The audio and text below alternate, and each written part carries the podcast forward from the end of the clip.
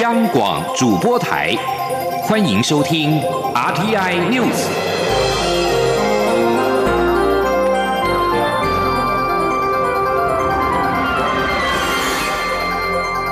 听众朋友您好，欢迎收听这节央广主播台提供给您的 RTI News，我是张顺祥。今天四号是除夕，而昨天三号是小年夜。蔡英文总统晚间发表了农历春节谈话的影片。除了使用国台客语拜年，也首次以广东话跟潮州话向海外的华人朋友问候新年快乐。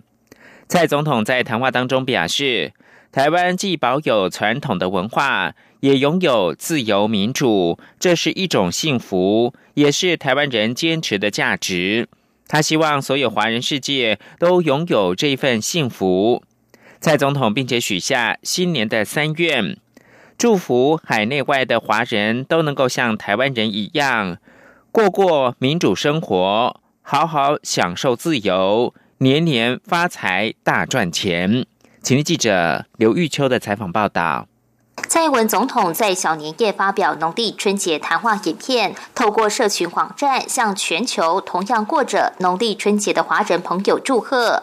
蔡总统在影片中除了使用国台客语拜年外，也首次以广东话、潮州话向海外华人朋友问候新年快乐。蔡总统在春节谈话中还特别祝福所有海内外同样有着农历春节传统的华人都能像台湾人一样享有自由民主的好生活。在台湾，我们既保有传统的文化，也拥有自由跟民主，这是一种幸福，也是台湾人坚持的价值。没有民主的地方，也许不懂台湾人的坚持。我们希望所有的华人世界都有这一份幸福，所以我也要许下新年三愿，祝福海内外的华人朋友都可以过过民主生活，好好享受自由，你你发财大赚钱。简单来说，就是过好年。特别的是，蔡总统有别于传统华人领袖，类似讲话总是正襟危坐。今年特别选择在总统府接见贵宾入府的场厅，以轻松的站姿向大家拜年。总统府发言人黄崇彦表示，台湾的总统府建筑今年即将迈入落成一百年，历经殖民、威权，一直到成为一个百分之百的民主国家。这栋建筑物在台湾人民的共同努力下，空间逐渐解严。黄崇彦说，在总统上任来，更多的民间活力进到总统府。现在的总统府除了是民选总统的办公场所，更是人民的总统府。同时，总统在影片中也代表全体国人，向农历春节期间仍坚守岗位的警消、海陆空运输的驾驶、机场工作的同仁致谢，并诚挚的欢迎所有外国的朋友到世界上最友善的国家台湾旅行。一起共度农历新年假期。中广电台记者卢秋采访报道。而台湾的旅行团上海遭撞酿死伤，总统表示已经启动了协助伤者的程序。台湾的旅行团在上海发生车祸意外，蔡英文总统三号在脸书上发文表示，他感到相当的不舍。已经请陆委会跟海基会启动了相关的程序，全力的协助受伤国人，也向不幸罹难的家属致上他的哀悼之意。他也期盼春节期间国人外出旅游都能够平安顺利。雄狮旅行社的团员三号在中国上海市人行道遭到车辆的冲撞，酿成一死九伤。交通部长林佳龙指示全力的协助家属。雄狮表示，原定行程暂时的取消。至于是否提早回到台湾，尊重团员的意愿。大陆委员会则发布新闻稿，对死者表示哀悼，并称将对伤者及后续相关事宜全力的提供协助。另外，在中国大陆的国务院台湾事务办公室也发出了新闻稿，表示。上海市已经成立了紧急处理小组，国台办将会跟上海市有关方面做好善后的处理工作。雄狮旅行团三号在上海遭遇车祸，十名团员被车辆冲撞，一死九伤。上海市公安局黄埔分局警情通报表示。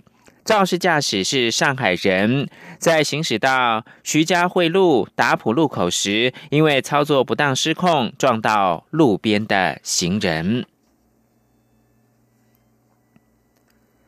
农历过年，全家吃团圆饭。那么，清代的皇帝平时又爱吃什么呢？出版社新书《皇上吃什么》就揭开了秘辛。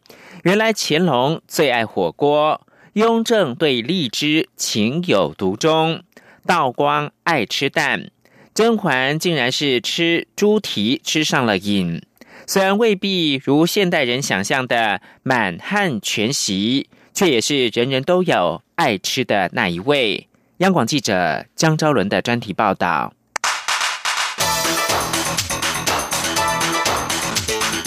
专题报道。很多人或许不知道，根据清代制度规定，清代宫廷并非一天三餐，而是一天两餐，分为早膳和晚膳。早膳在卯正二刻，大约是现在时间早上的六点半。晚膳在午正二刻，大约中午十二点半。但根据膳底档等清宫档案记载，实际上仍是依照皇帝需求灵活调整，弹性很大。一般来说，早膳是在上午五点到十一点之间，晚膳在上午十一点到下午三点之间。且过程中，只要皇帝食欲来了，随时都可以吃点东西。晚上饿了也有夜宵，绝对饿不着。大体而言，清代皇帝的每一顿正餐都是由十个部分构成，包括火锅、热菜、热食、熟食、蒸食、酱菜、主菜、粥汤、甜点，还有依不同时节推出的特殊菜品。晚清时候还有吉祥菜，由四品大碗菜组成，每碗菜都用燕窝摆出一个字，形成万寿无疆之类的吉祥话。那么，清代皇帝究竟喜欢吃什么呢？康熙皇帝对于吃谈不上着迷。不过，因为对西洋玩意的兴致特别浓，因此爱上了吃错克拉，也就是 chocolate 巧克力。当时的巧克力主要是泡着喝。康熙也是中国史上第一个吃巧克力的皇帝。雍正皇帝喜欢的美食中，荔枝是其中之一。由于荔枝属于南方物产，也是当季才有的水果，相当珍贵，得来不易。在清宫哈密瓜蜜荔枝底部中，更记载皇帝曾对于如何分配为数不多的荔枝伤透脑筋。连经编辑李家山说：“雍正很喜欢吃荔枝，可是他怎么吃得到荔枝呢？因为他北方不产呐。”他们怎么办呢？他们其实荔枝是从南方进贡的，所以他们就想到一个很好的方法，就是把一整棵荔枝树，那他就用船运到那个京城去。然后当他们运的时候，其实荔枝还没有成熟，而是荔枝会在运送的过程中成熟，所以到了京城之后，那个荔枝就成熟了。其实那个是非常珍贵的东西。其实雍正皇帝他要花很多的心思去想说荔枝要怎么分配。一个人吃几颗，它并不像我们这样说，哎，每个人一串这样剥着吃啊，而是那个皇帝分配荔枝，比如说他就会想到说，嗯，好，他得了呃四十几颗荔枝，那怎么分呢？他后宫人那么多，所以就是皇太后两颗，皇后一颗，然后每一个嫔妃各一颗这样。在清代皇帝中，乾隆是出了名的火锅爱好者，也喜欢跟大伙一起吃各式火锅，如炖酸菜热锅、山药鸭羹热锅。燕窝、葱椒鸭子热锅等等。根据记载，光是乾隆五十四年这一年，乾隆就吃了多达两百多顿的火锅，相当惊人。连经编辑李家山说：“乾隆非常夸张，他们早上呃，平常皇帝吃饭是吃早膳跟晚膳，就是一天吃两餐。他可以早上也吃火锅，然后中午也吃火锅，就一天吃两锅。然后甚至还有统计说，一年三百六十五天，他大概吃了两百顿火锅。”道光皇帝在任时，因为国力衰弱，下令饮食不得奢华。但再怎么节俭，总有皇上爱吃的东西。现代人肯定很难想象，当时道光最着迷的竟然是鸡蛋，而且最爱吃炒鸡蛋，几乎顿顿少不了。至于慈禧，以现代人眼光来看，称得上是美食达人。她奢侈出了名，加上年纪轻轻就守寡，吃成了她的爱好。慈禧爱吃西瓜，但她只爱吃西瓜中间那一口。御膳房光是一天就要准备三百五十颗西瓜给他。不止如此，慈禧也爱好吃甜品和火锅，甚至发明菊花锅，掀起满城风潮。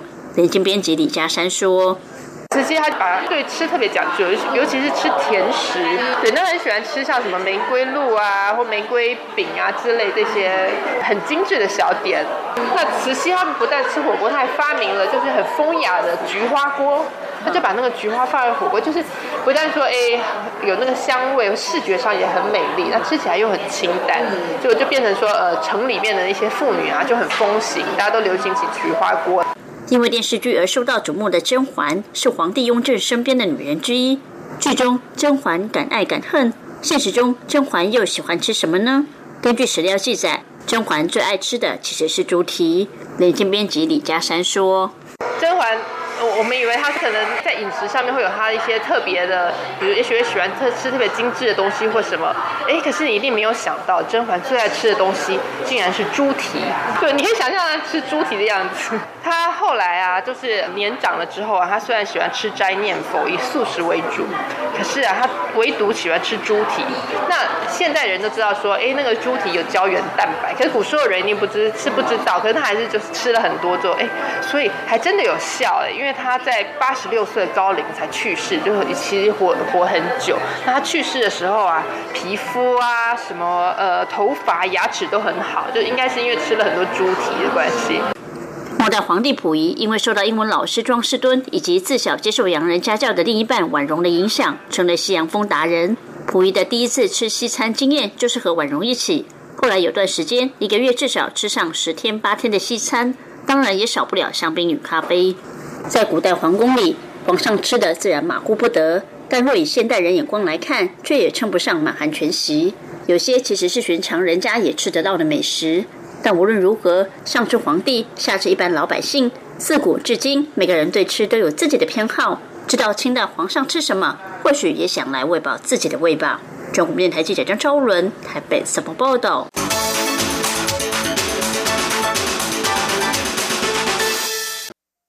国际新闻：天主教教宗方济各三号搭机前往阿拉伯联合大公国，这是史上首次有教宗造访伊斯兰教起源地阿拉伯半岛。五号，他将在阿联的首都阿布达比为数以万计的天主教徒举行露天的弥撒。方济各为期三天的访问行程，四号要先参加一场跨宗教的会议，届时将会晤埃及开罗、阿兹哈清真寺、大伊玛目、伊斯兰教逊尼派地位崇高的泰耶伯。当地媒体报道，教宗五号返回罗马之前，他会在阿布达比举行一场露天的弥撒。这场弥撒将成为阿联史上最大规模的集会活动。教宗前往阿拉伯半岛之前，他还敦促也门内战的各方势力遵守停火的协议。阿拉伯联合大公国支持也门政府对抗叛军的青年运动。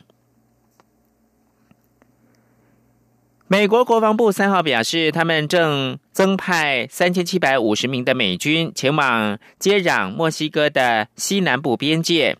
这些军人将部署在边界长达三个月，为边防人员提供额外的支援。国防部表示，这项部署将使得支援美国海关与边境保护局边防人员的现役军人总数达到近四千三百五十人。这批额外支援的军人将部署在美墨边界长达九十天。路透社报道，去年十月，美国国防部率先批准国土安全部的要求，同意派出现役军人部署在美墨的边界。当时派兵边界一事获得美国总统川普支持者的赞同，其中包括了川普所属共和党的国会议员。哥伦比亚广播公司三号播出美国总统川普的专访。川普重申他决议要把美军撤出叙利亚和阿富汗的永无止境战争。他强调，美军应留在伊拉克，以便观察伊朗。近来，美国政府官员在卡达跟阿富汗民兵组织塔利班就和平谈判的框架举行了会谈，为这场长达十七年的冲突带来了突破性的前景。川普还说，叙利亚境内两千名的美军迟早会撤离的，但他表示有必要保护以色列和我们拥有的其他东西，因此要延缓撤军。川普在去年十二月宣布击败叙国境内恐怖组织伊斯兰国 （IS），并且要让两千名的美军立即撤离。法新社报道，川普也强调，美国不会放弃位在伊拉克的美军基地。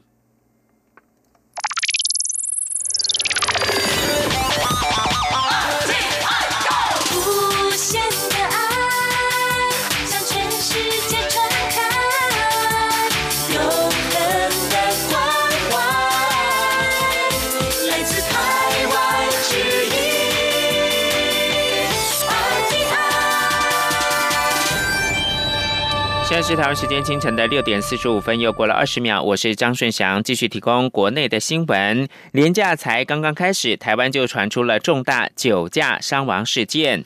行政院长苏贞昌三号在脸书上发文，痛批酒驾致人于死，等同故意杀人，应该严惩。记者杨文军报道。行政院长苏贞昌三号在脸书上发文指出，酒后不可开车，不但法律明定处罚，政府也一再严查酒驾，但就是有人明知故犯，甚至屡犯，悲剧不断发生，让人非常痛心。他认为酒驾致人于死，等同故意杀人，应该严惩。他说：“但就是有人明知故犯，是悲剧不断的发生，让人非常痛心。酒驾致人于死。”等同故意杀人。苏贞昌也呼吁民众注意周遭亲朋好友，制止酒驾行为，喝酒不开车，开车不喝酒，一起出声，才能避免悲剧发生。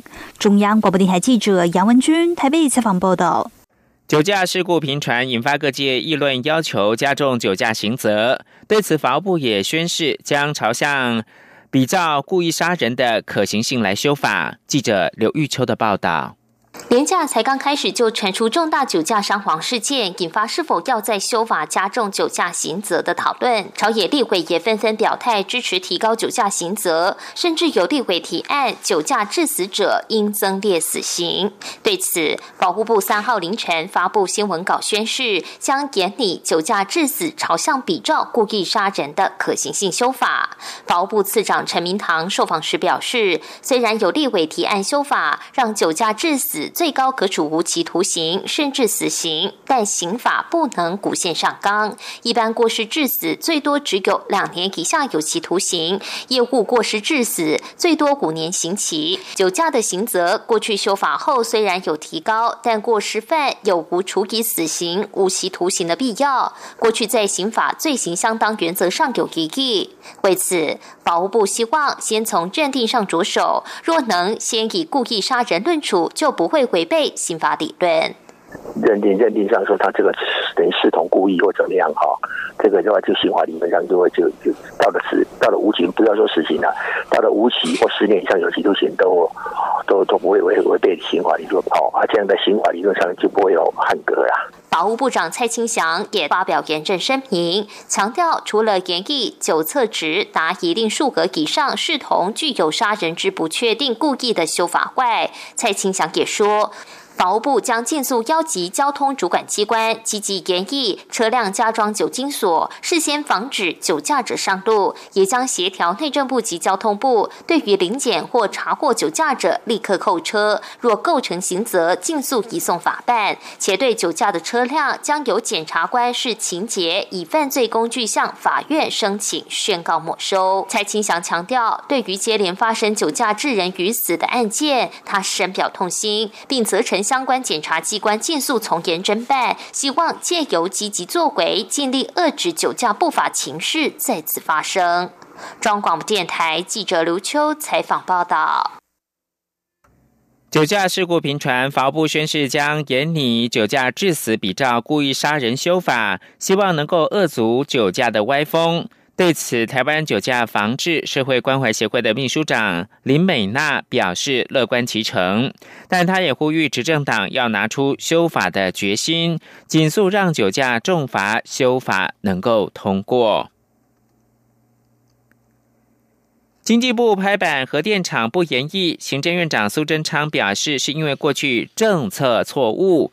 前总统马英九表示，这样很不应该。大家公投了半天，居然不照办，违反了民主的原则。若之前有错，现在民进党执政可以改过来。请听央广记者杨文军的报道。以核养绿公投案过关，但经济部日前拍板核电厂不延役。行政院长苏贞昌二号表示，没有不尊重以核养绿公投，只是因为过去政策错误，到现在核废料无处去，这是事实困难。未来会努力推动再生能源。前总统马英九三号上午前往台北市兴隆市场采买年菜前受访表示，这样很不应该。大家公投了半天，现在居然不照办，不但违反民主原则，对台。台湾能源发展有非常不利的影响。对于苏贞昌指过去政策错误，马英九回批，现在执政的是民进党，若有错应改正。他说：“他如果说以前有错误，可以改过来啊。”他为什么不改呢？他为了要这样就继续错下去吗？假如说前面有错的话，这个逻辑不通嘛。至于二零二零总统大选，前国民党政策会执行长蔡正元指出，应在民调和党员投票名单上放上高雄市长韩国瑜的名字，把韩国瑜当作防砖条款，看谁跨得过这个门槛，或至少距离最近，国民党就给予提名。马英九表示，他没有研究，如果这么多人希望来参选，对国民党来讲是兴旺。的象征是好事情。媒体也询问对韩国瑜参选二零二零总统大选的看法，马英九说要看韩国瑜自己的意愿。中央广播电台记者杨文君台北采访报道。日本北海道第七十届的札幌雪季四号登场，大通公园、每日新闻社冰的广场每年推出的台湾建筑物意象的大冰雕更是备受欢迎。今年是以台湾玉山与高雄车站为题的冰雕壮观，光雕更是梦幻。札幌雪季估计能够吸引两百五十万的游客。台湾玉山与高雄车站大冰雕高有十公尺，宽十八公尺，纵深十六公尺，是用每只一百三十五公斤的冰柱，一共八百只所雕制而成的作品。白天在阳光的辉映之下，发出了淡蓝色的光芒；晚上则是施以彩色的光雕，更是如梦如幻。四号的上午，札幌雪季将会举行大型的开幕典礼。此外，在台湾玉山与高雄车站所在的每日新闻社冰的广场，也会有剪彩仪式。驻日代表处的副代表郭仲熙跟北海道政府的相关人士都将会出席。男性为了健康追求良好的体态是好事，但是为了没有超级英雄的身影而自怨自艾就值得注意了。欧美研究表示，现在有许多男性。不满自己的体型，有些人甚至已经练成了大只佬，还是觉得差人一截。如何避免渴求美好体态，让身体承受莫大压力，甚至导致损害，并不是女性的专属课题。请听杨昭燕的专题报道。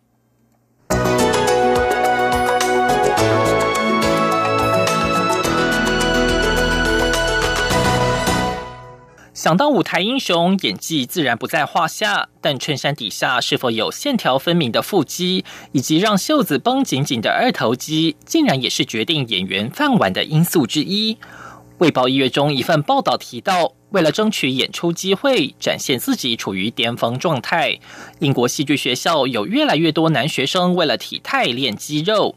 英美电视影集《古战场传奇》的演员汤姆·布莱特尼也曾抱怨，选角前练出结实的身体已经成为业界过于强调的重点。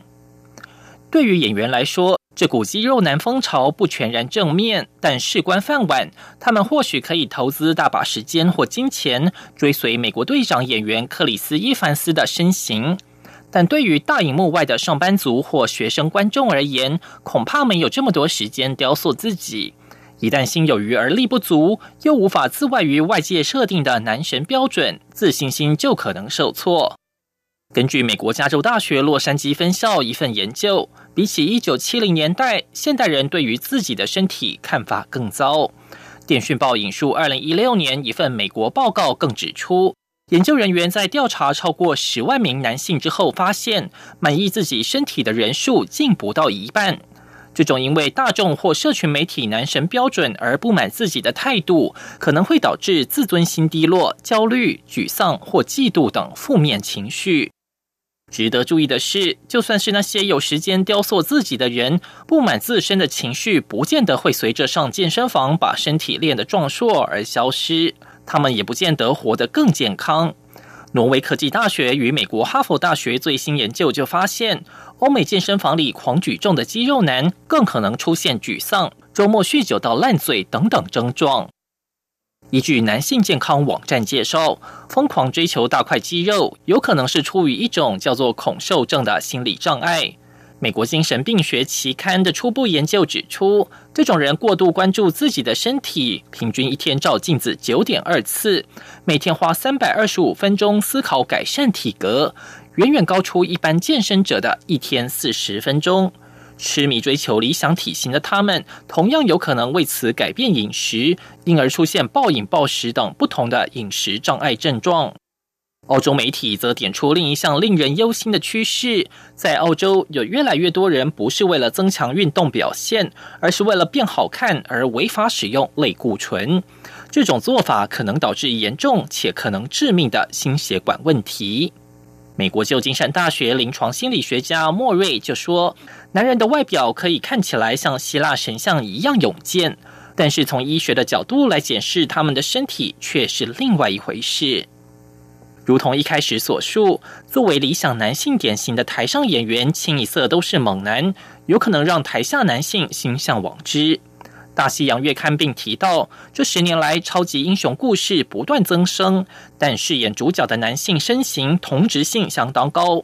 不论是钢铁人的小劳勃道尼，或是死侍的莱恩雷诺斯，六块腹肌似乎都是必备。再加上媒体推波助澜，赞扬这些男星的体态令人垂涎，更让大家对真男人的体态有固定的想象。被大荧幕轰炸完后，男性低头划手机，又会发现社群媒体 Instagram 上有百分之四十三的照片或影片背景都是健身房。拥有线条分明的美好体型，似乎已成为当代男性的心理压力来源。这股压力会对男性身心带来什么影响？急需我们更加关注与讨论。以上专题是由编译杨昭燕编辑播报，谢谢收听。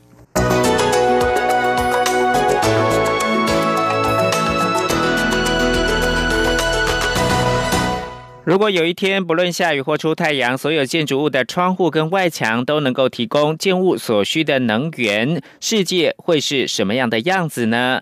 一位波兰科学家研究发现，让人类离实现永续生活的梦想更近了一步。法新社报道，三十六岁的波兰物理学家兼女商人马林科威斯，使用新的。钙钛矿喷墨加工的方式，发展出新一代比较便宜的太阳能电池。